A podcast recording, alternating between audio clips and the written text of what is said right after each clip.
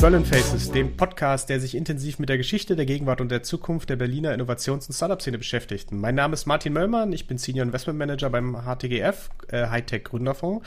Und zusammen mit meiner Kollegin Tanja Emmerling, äh, Partnerin beim HTGF, laden wir regelmäßig spannende Gesprächspartnerinnen und Gesprächspartner ein, um ein wenig mehr über die Venture Capital Szene vor allen Dingen hier in der Hauptstadt zu erfahren. Und deswegen freue ich mich heute besonders, Christian Grobe äh, begrüßen zu können, Gründer und auch aktuell CEO von Billy. Hallo Christian. Hi, grüß dich. Danke für die Einladung. Schön, dass du da bist. Wir wollen heute ein bisschen auf deine Geschichte gucken, auf Billy und was euch äh, mit Berlin verbindet. Deswegen äh, wäre es ganz super, wenn du vielleicht noch kurz nochmal ansetzen könntest. Wer bist du eigentlich und äh, wie bist du da hingekommen, wo du jetzt heute bist? Ja, sehr, sehr gerne. Also ich bin Christian, bin, ähm, wie du schon gesagt hast, ähm, einer der Gründer von Billy. Wir äh, sind eine relativ äh, ja, bunte und große Gründerriege, weil Billy quasi aus unserem letzten Unternehmen ZenCap äh, entstanden ist. Ähm, waren insgesamt äh, sieben Gründer, sind jetzt, glaube ich, noch zu ähm, viert. Ähm, also da gibt es natürlich über die Jahre dann auch immer ein bisschen Fluktuation. Ähm, aber du kannst aus der Antwort schon entnehmen, ich bin schon ein bisschen länger hier in der Startup-Szene unterwegs, habe ähm, 2013 nach ähm, sechs Jahren bei McKinsey ähm, angefangen, ähm, mich in der Gründerszene zu bewegen. Ähm, habe dort äh, 2013 zusammen auch mit einem meiner jetzigen Gründer, Matthias Knecht, ähm, ZenCap gegründet. Das waren noch so die guten alten Zeiten, wo es außer Rocket und den anderen Inkubatoren eigentlich noch nichts gab. Das heißt, wir sind auch damals äh, mit Rocket unterwegs gewesen, haben ähm, eine Kreditplattform für Unternehmen gebaut, also haben den klassischen Unternehmenskredit ins Internet gebracht, ähm, waren dann zumindest die ersten, die das in Kontinentaleuropa gemacht haben. Aber so wie das zu der damaligen Zeit eigentlich war, haben wir uns natürlich ein Vorbild aus den USA beziehungsweise Großbritannien vorgenommen und haben letztendlich gesagt, gut, die Businessmodelle fliegen irgendwie, das äh, kriegen wir hier auch in äh, Deutschland hin. Und natürlich war Berlin damals auch schon der Startup-Standort, ähm, so wie es jetzt heute auch noch ist, sodass in Berlin auch damals eigentlich kein Weg vorbeigeführt hat. Ja. Ja, du bist aber, glaube ich, ganz anders nach Berlin gekommen. Äh, dich hat's vorher äh, an die TU? Nein, an die FU. An die FU. Berlin kommt durcheinander. An, an die FU verschlagen und du hast deinen Doktor gemacht. Äh, weshalb denn Berlin? Weshalb denn an, der, an die FU? Und was war denn dein Thema? Also es sind viele Fragen auf einmal, aber es gibt, äh, glaube ich, eine relativ äh, einfache Antwort darauf. Ähm, also nach Berlin wollte ich schon immer. Ich war ja ähm, quasi die ersten zwei Jahre meiner, meiner McKinsey-Zeit in Frankfurt. Ähm, und bei McKinsey gab es ja, ähm, oder gibt es, glaube ich, auch immer noch dieses Modell, zwei Jahre arbeiten und danach dann ähm, promovieren mit einer äh, quasi mit einem Jahr Gehalt, das man von McKinsey bekommen hat und vorher verdient hat. Ähm, so dass für mich eigentlich klar war, auch schon, schon damals, spannendste Stadt eigentlich in Deutschland ist Berlin. Ähm, da passiert eigentlich am meisten auf jeder Ecke, ähm, so dass ähm, für mich eigentlich klar war, dass ich hierher kommen will. Und es hatte natürlich auch noch einen zweiten Grund, weil meine damalige Doktormutter, ähm, ich habe ja in Politikwissenschaft promoviert, äh, Tanja Börzel, übrigens auch die Doktormutter von Franziska Giffey. Ich weiß nicht, ob das jetzt hm. oder schlecht ist schlechtes Umbild. ähm, die äh, ist äh, kurz davor von Heidelberg nach Berlin gegangen, so dass für mich eigentlich so das, wo ich persönlich hin wollte und auch die ähm, dann Doktormutter Heimat dann in Berlin war, so dass die Wahl ganz naturgemäß auf Berlin gefallen ist. Super. Und kannst du noch kurz sagen, welches Thema das damals war? Ja, ähm, also ich habe ähm, promoviert an der Schnittstelle von Habermascher Kommunikationstheorie und Spieltheorie und habe untersucht, ähm, welche Rolle moralische Argumentation, moralisches Argumentieren in internationalen Verhandlungen spielt oder ob das alles nur, wie man ja lange gesagt hat, so ganz plump interessengeleitet ist und äh, machtbasiert ist oder ob das gute Argument, äh, so wie Habermas das mal im Sinne hat, auch äh, in internationalen Verhandlungen dann doch den ein oder anderen Raum hat, um Geltung zu entfalten. Ja, Habermas ist schon sehr tiefgreifend. Ich glaube, äh, ähm, da wollen wir jetzt nicht weiter einsteigen. Wer das lesen kann oder wer das lesen möchte, kann das bestimmt auch gerne. Du bist dann aber nach der Zeit äh, an, der, an der Uni, dann 2013 hast du ja schon selbst gesagt, zu ZenCap gegangen. Äh, du hast ja auch gesagt, äh, Rocket Internet, die Zeit der Copycats, ja, man hat da viel sich, sage ich mal, inspirieren lassen äh, von der anderen Welt. Was war denn 2003, was waren denn da die großen Herausforderungen, auch, auch in Berlin, äh, so, so ein Unternehmen an den Start zu bekommen? Na, ich denke, außerhalb jetzt der Inkubatoren-Szene ähm, von Rocket und Co. gab es halt einfach nicht viele Möglichkeiten. Es gab wenig Vorbilder, es gab wenig Netzwerk, es gab wenig Kapital, ähm, so dass es, glaube ich, sehr naturgemäß war, ähm, dass das damals die Hochzeit dann auch äh, wirklich der Inkubationsschmieden war. Ähm, und dementsprechend sind es ja auch ähm, viele Berater. Also es ist ja in, in Deutschland ein, ein, relativ ungewöhnliches Gründernetzwerk verglichen jetzt mit den, äh, mit den USA, wo die Leute halt viel früher eigentlich auf diesen Gründertrack geraten. Ich meine, in Deutschland kommen wir immer mehr dahin. Aber damals war es halt sehr stark, dass man aus einer Beratung überlegt hat und auch die Inkubatoren sehr aktiv versucht haben, Berater abzuwerben, weil sie halt sehr generalistisch ausgebildet sind. Ja, und letztendlich war, glaube ich, für uns, äh, Matthias und mich damals die große Herausforderung aus so einem Beraterumfeld tatsächlich dann in ein Unternehmerumfeld zu kommen und zu lernen, wie man wirklich Unternehmen baut mit allen Herausforderungen und dann festzustellen, naja, das macht man halt nicht so wie eine Beratung am Reißbrett und äh, mit PowerPoint, sondern das ist äh, sehr viel ja, Blut, Schweiß und Tränen jeden Tag ähm, und ähm, sehr viel steile Lernkurve gerade am Anfang. Ja, das glaube ich. Äh, ähm, Rocket war damals auch bekannt dafür, dort ähm, sehr viel aus dem Beraterkreis zu rekrutieren. Haben sie aber, glaube ich, auch sehr erfolgreich gemacht, sind ja auch einige, einige sehr gute Cases raus entstanden. Und dann hast du selbst gesagt, ich glaube, äh, ZenCap ist dann mit äh, Funding Circle? Genau. Wir haben dann 2015, ähm, so wie man das halt damals gemacht hat, ne, ähm, quasi den Exit hingelegt und an den großen Konkurrenten, ähm, den wir eigentlich kopiert haben, ähm, aus UK verkauft, ähm, haben unseren Case, glaube ich, sehr, sehr sauber aufgebaut und ähm, damals ging es halt sehr stark um Execution. Da war jetzt nicht die Innovation im Businessmodell, sondern es ging darum, halt Modell Modelle, die man ähm, in den USA, in UK irgendwie attraktiv ähm, vorgefunden hat, dann wirklich zu adaptieren und sie dann äh, möglichst schnell zu skalieren. Und ich glaube, das haben ähm, Matthias und ich ähm, sehr, sehr gut gemacht. Gerade wenn man sich mal so die ähm, anderen Beispiele aus dem Rocket-Umfeld im, im Fintech-Bereich anguckt, ähm, haben wir, glaube ich, ähm, sehr viel, sehr viel richtig gemacht natürlich auch das nötige Quäntchen Glück gehabt, auf dem richtigen Thema, nämlich ähm, Business Loans, ähm, zu sitzen, was sich dann sehr, sehr dynamisch entwickelt hat ähm, in der Zeit. Und ja, so kam es dann 2015 nach zwei Jahren zum ersten Exit. Ähm, für uns war dann relativ schnell klar, macht jetzt nicht so viel Sinn, dort als angestellte Manager ähm, dabei zu bleiben. Äh, dafür haben wir einfach zu viel äh, ja, Unternehmerblut geleckt und haben gemerkt, wie viel Spaß es eigentlich machen kann, selbst Sachen zu bauen. Ähm, so dass Matthias dann auch ähm, relativ schnell, als wir gemerkt haben, naja, wir werden doch sehr stark eingeschränkt, sehr viel wird nach England abgezogen, ähm, gesagt hat, nach fünf Monaten, er geht dann raus, ich dann noch die Übergabe gemacht habe, so 12, 13, 14 Monate und dann gefolgt bin. Und dann haben wir mit ähm, ja, fünf weiteren Kollegen aus unserem äh, Leadership-Team von ZenCap damals oder dann Funding Circle Continental Europe ähm, Billy gegründet. Genau. Und dann seid ihr, es war glaube ich 2017, habt ihr dann Billy gestartet. Vielleicht kannst du noch mal kurz darauf eingehen, was ihr jetzt eigentlich anders macht äh, als alle anderen bisher. Ja, ich glaube, erstmal müssen wir kurz sagen, was, ähm, was Billy ist, beziehungsweise so die, auch die Evolution von Billy einmal beleuchten. Also was, was wir jetzt machen, wir sind quasi ein, ein Zahlungsdienstleister für ähm, B2B im Internet. Also wir enablen eigentlich ähm, Unternehmen und Händler online zu kaufen und zu verkaufen. Also das, was man von Firmen wie Klarna oder Firmen im B2C-Bereich äh, kennt und was ja eine große Karriere jetzt zuletzt unter dem Stichwort Buy Now, Pay Later ähm, gemacht hat, das ist das, was wir jetzt ähm, für das B2B-Segment anbieten. Also den klassischen eigentlich Rechnungskauf, den man aus der Offline-Welt sehr, sehr gut kennt, ähm, in die Internetwelt getragen und ein sogenanntes Buy Now, Pay Later für B2B auf die Beine gestellt.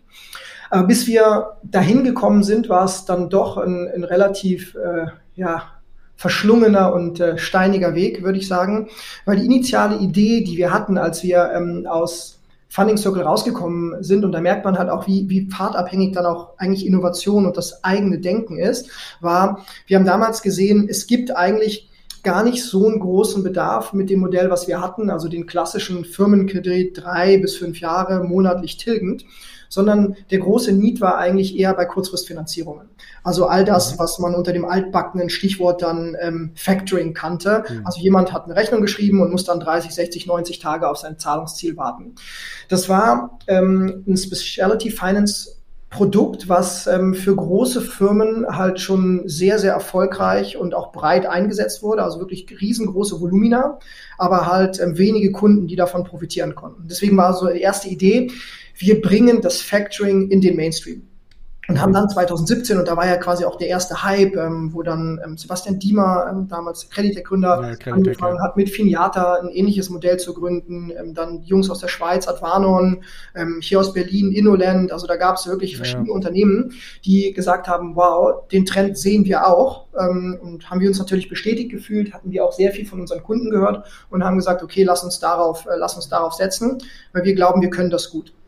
Und am Ende ähm, ja, haben wir das, glaube ich, auch wiederum gezeigt, dass wir ähm, nicht nur jetzt mittlerweile das Gefühl haben für gute, innovative Ideen, sondern auch weiter ähm, sehr, sehr gut ähm, exekuten können, weil am Ende sind eigentlich alle um uns um jetzt vom Markt verschwunden und wir sind die einzigen, die es quasi geschafft haben, das Businessmodell so weit weiterzuentwickeln, dass es jetzt wirklich tragfähig für eine, für eine große Firma ist.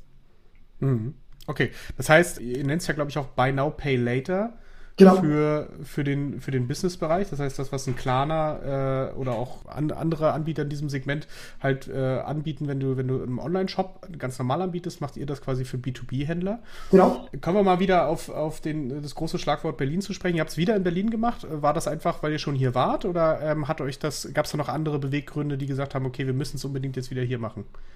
Nein, also es ist natürlich auf der einen Seite so, dass wir unser, ähm, unseren, unser Netzwerk hier haben, äh, dass wir hier unseren Lebensmittelpunkt haben. Deswegen ist das eine, eine, natürliche Wahl, aber man guckt ja schon, gibt es irgendwie bessere Standorte. Ähm, und aus unserer Sicht ähm, hat die gerade die dynamische Entwicklung in Berlin halt gezeigt, dass es ein totaler Magnet für Talent ist, ähm, dass man hier einfach gut Technologiefirmen bauen kann, dass auch viele Investoren äh, quasi ihren Mittelpunkt äh, hier nach Berlin ähm, gelegt haben, ähm, auch von den internationalen internationalen Investoren und dass Berlin sich schon einen Ruf erarbeitet hat, ähm, einer der Hotspots für Tech in Deutschland zu sein. Und ähm, wir können das auch ähm, total bestätigen jetzt über, ähm, über die letzten Jahre. Und für uns war dann natürlich dadurch, dass wir jetzt uns ja im regulierten Finanzbereich äh, bewegen, natürlich auch sehr relevant, ähm, nah an der äh, Politik zu sein ähm, und dort auch, ähm, das machen wir auch, ich war jetzt lange Zeit ähm, beim BMF im Fintech-Rat unterwegs. Ähm, jetzt hat Eiger das in der neuen Legislatur, also meine Mitgründerin, übernommen ähm, im Digital Finance Forum von Christian Lindner, ähm, dort der Bundesregierung zu helfen, ähm, wirklich die richtigen Weichenstellungen für Innovation im Finanzbereich dann auch in Deutschland zu stellen, so dass wir dem Anspruch, den wir da formuliert haben, äh, nach Brexit irgendwie das nächste London zu werden, dann auch wirklich äh, gerecht werden können. Momentan ist es, glaube ich, ein gutes Battle mit, äh, mit Paris, aber Berlin als, ähm, Berlin als Standort, ähm, aus meiner Sicht führt einfach kein Weg dran vorbei. Genau, ich glaube, das ist ja auch aus, aus äh, Talentsicht äh, immer, wieder, immer wieder sehr relevant, weil man hier, glaube ich, äh, auch gute Leute auch hinbekommt. Ähm, das, das hören wir zumindest immer wieder. Ähm, aber du hast natürlich recht, äh, gerade nach, nach dem Brexit äh, hat, hat sich, glaube ich, Frankfurt auch ein bisschen Hoffnung gemacht, aber da kam nicht so, hat zumindest te technologisch noch nicht so funktioniert. Ähm, aber es äh, ist schön, dass das wenigstens für euch hier so funktioniert. Nochmal meine Frage, vielleicht auf das ganze Thema Umfeld äh, zu sprechen. Also du hast ja auch das, dieses politische Umfeld äh, gesprochen. Da gibt es ja dann noch viele Anbieter, ähm, Lobbyvereine und so weiter und so fort. Wie wichtig ist das für euch oder sagt ihr das, das macht ihr lieber selbst? Nein, wir sind auch Mitglied im, im Bitkom ähm, und ähm, dort bin ich auch selbst im, im Vorstand für Digital Banking ähm, zusammen mit Chris Bartz und Tamasch von Raisin aktiv. Also mhm. wir, wir versuchen versuchen schon, das Thema sehr aktiv zu beeinflussen, weil am Ende es natürlich sehr stark von den regulatorischen Rahmenbedingungen abhängt, ähm, wie wir uns auch hier in Deutschland entwickeln können. Gab ja kürzlich auch ähm, eine große McKinsey-Studie zu Fintechs und dem Fintech-Standort ähm, Deutschland, wo das auch nochmal sehr stark ähm, hervorgehoben wurde, wie wichtig das auch ist um dort ähm, wirklich nicht international ins Hintertreffen zu geraten. Deswegen bringen wir uns dort aktiv ein. Aber natürlich ist das, was, was immer langfristig gedacht werden muss, da ist nicht so wie im Startup, da dreht man einen Hebel und morgen gibt es dann ein Ergebnis, sondern da redet man halt von Zyklen drei, vier, fünf Jahre. Hm. Ihr seid jetzt auch sehr erfolgreich, muss man sagen, was das Thema Funding angeht. Die letzte Runde war, ist jetzt knapp zehn Monate her, im Oktober letzten Jahres announced. Ähm, da gab es nochmal 100 Millionen US-Dollar unter anderem von, von Creandum und Dawn Capital. Wie, wie, war das für euch? Also war das, äh, ich meine, Creandum hat, glaube ich, auch ein Büro hier in Berlin, Dawn Capital, glaube ich, nicht. Ich glaube, die sitzen in, in London eigentlich. Hat euch da auch das Netzwerk hier in der Hauptstadt geholfen oder war das, war das vollkommen egal dafür? Nein, Netzwerk, äh, Netzwerk ist ähm, total, ähm, total wichtig ähm, und auch Investoren, die sich dann untereinander, äh, untereinander austauschen. Ähm, ich glaube, für uns war es ja, ähm, wie ich so ein bisschen geschildert habe mit der Evolution von Billy, natürlich auch eine sehr, sehr besondere Runde, weil ähm, wir ja wirklich die ersten sind, die dann aus dieser Evolution dieses Modells erst Factoring für SMEs, womit wir ja angefangen haben, und dann, wie du ja richtig gesagt hast, in dieses Buy Now, Pay Later für Businesses. Das hat ja noch niemand gemacht. Also das hat in den USA niemand gemacht, das hat in UK niemand gemacht und das hat in ähm, Kontinentaleuropa sowieso schon mal niemand gemacht. Also haben wir damit ähm, relativ stark Neuland betreten. Und es war ja auch nicht so, und das ist, glaube ich, sehr interessant und typisch für gute Innovation, die entsteht halt nicht am Reißbrett, sondern du merkst halt, du fängst an, was zu bauen, dann ähm, kriegst du Feedback von deinen Kunden und wir haben halt immer stärker gemerkt, halt so ein so eine App zu bauen, wo man dann Rechnungen hochlädt ähm, und wo dann alles dezentral ist ähm, und irgendwie zeitverzögert, dass das nicht weit genug gedacht war, sondern dass quasi auch immer mehr B2B-Business ähm, wirklich online geht. Und ähm, dementsprechend halt jetzt auch die richtige Zeit ist, fünf Jahre nach B2C, ähm, auch den Online-Checkout mit einer vernünftigen Zahlmethode, also quasi jetzt kaufen, später bezahlen oder den Rechnungskauf modern zu machen, auszustatten. Und da braucht man natürlich Investoren, die sich mit dem Thema auskennen. Und die sitzen halt natürlich verteilt über die Welt. Ähm, ein paar sitzen in Berlin, äh, ein paar sitzen in London. Ähm, aber es ist halt sehr wichtig, ähm, dass man an diesen Standorten dann auch vor Ort ist, die die Leute dann auch nochmal treffen kann. Gerade in Zeiten von Corona war das wichtig, wo man nicht mehr so viel fliegen konnte, dass man den einen oder anderen Eckpunkt dann natürlich in der Stadt hat, wo man auch aktiv ist, weil bei solchen Sachen, die halt so sehr visionsgetrieben sind und die sehr stark irgendwie was Neues bauen, ähm, hängt es natürlich auch sehr stark am persönlichen Vertrauen ähm, in die Gründer und ähm, da muss man seine Investoren auch aus unserer Sicht sehr, sehr sorgfältig aussuchen. Da geht es halt nicht nur um Geld, sondern es geht primär darum, dass man halt gemeinsam eine Vision teilt, wie man jetzt B2B-Payments ähm, wirklich genauso online knacken kann, wie das die großen Firmen vor fünf Jahren im B2C-Bereich gemacht haben. Hm. Okay, alles klar, verstanden. Vielleicht noch ein letzter Punkt, ähm, weil ich weiß, dass du beispielsweise auch auf der, auf der Degut-Veranstaltung am 14. und 15. Oktober in Berlin in der Arena zu sehen sein wirst äh, und dort auftrittst. Ähm, wie wichtig ist dieses ganze Thema Veranstaltung für euch? Also, äh, ich meine, man hat ja hier ein gewisses ja, Grundrauschen, sagt man mal so, von, von Meetups und von irgendwelchen Sachen. Äh, es gibt ja auch viele, die sagen, sie können in Berlin gar nicht gründen, weil sie gar nicht zum Arbeiten kommen, weil sie quasi jeden Abend drei Einladungen hatten. Das war zumindest vor Corona so. Ich würde behaupten, das hat sich nach Corona noch ein bisschen gelegt bis jetzt, aber äh, wie, wie, äh, wie wichtig ist für euch auch dieses Thema, so, so, dass dieses Netzwerk halt auch ständig wächst, immer neue Leute dazukommen und man sich tatsächlich auch treffen kann an, an einem so einem Hotspot? Ja, super wichtig. Also ähm, der, der Austausch und die Tiefe des Netzwerks ähm, super, super relevant. Und man sieht das ja auch, also Matthias und ich sind ja auch sehr stark jetzt als Angels ähm, unterwegs. Ähm, wir profitieren dann auch wieder ähm, letztendlich von anderen Gründern, die schon mal ähnliche Challenges hatten, irgendwo aus dem Netzwerk. Das sind alles Dinge, die es halt früher noch nicht gab, ähm, sondern jetzt mit der zweiten und dritten Generation Founder einfach ähm, diese Dinge besser entstehen können. Und da lebt natürlich davon, dass es konzentriert ist. Ich meine, nicht umsonst ist Silicon Valley so erfolgreich, weil halt alles zentriert an einem Ort stattgefunden hat. Ne? Da ist irgendwie eine große Gründeruniversität, da sind die großen Investoren, da sind dann die Unternehmen entstanden und nicht umsonst halt funktionieren solche Cluster. Und man kann nicht sagen, ja gut, mach jetzt irgendwie Startup-Innovation einmal komplett dezentralisiert ähm, über ganz Deutschland. Deswegen muss man auch immer gucken, tun wir uns natürlich in so einem sehr föderalen Deutschland immer schwer, weil wir immer irgendwie alle Regionen gleichzeitig dann auch äh, irgendwie mit Förderung versehen wollen. Aber jetzt aus so einer ähm, aus so einer Strategie wirklich in Deutschland auch Leuchttürme zu bauen, da musst du halt viel geclusterter vorgehen. Und deswegen ist das Netzwerk, was hier entstanden ist, für jeden Gründer ähm, extrem relevant. Und deswegen kommen ja auch so viele Neugründer auch aus anderen Städten nach Berlin und sagen, trotz Corona und trotz Homeoffice und trotz digitalem Arbeiten ist es sinnvoll, hier in Berlin vor Ort zu sein. Hm. Ja, das, das denke ich auch. Und das hat ja auch viel gebracht. Kannst du vielleicht noch kurz darauf eingehen, was kann man dich irgendwo treffen, außer, außer auf der D-Gut? Kann man äh, sonst noch, was braucht ihr noch für Billy? Äh, wo, wo, womit können sich die Hörer an euch wenden?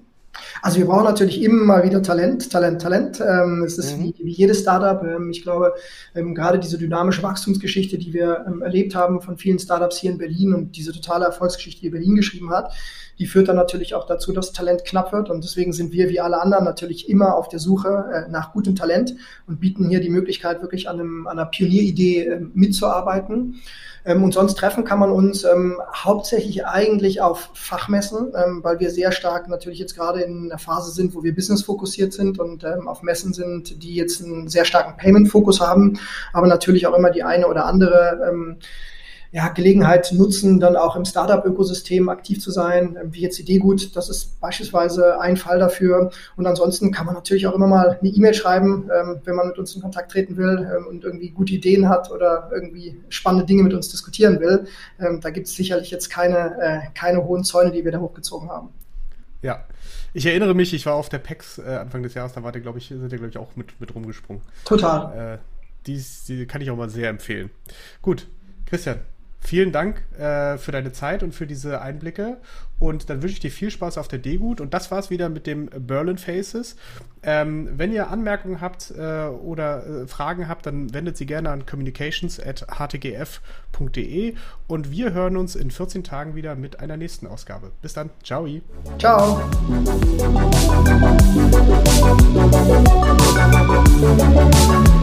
Ciao.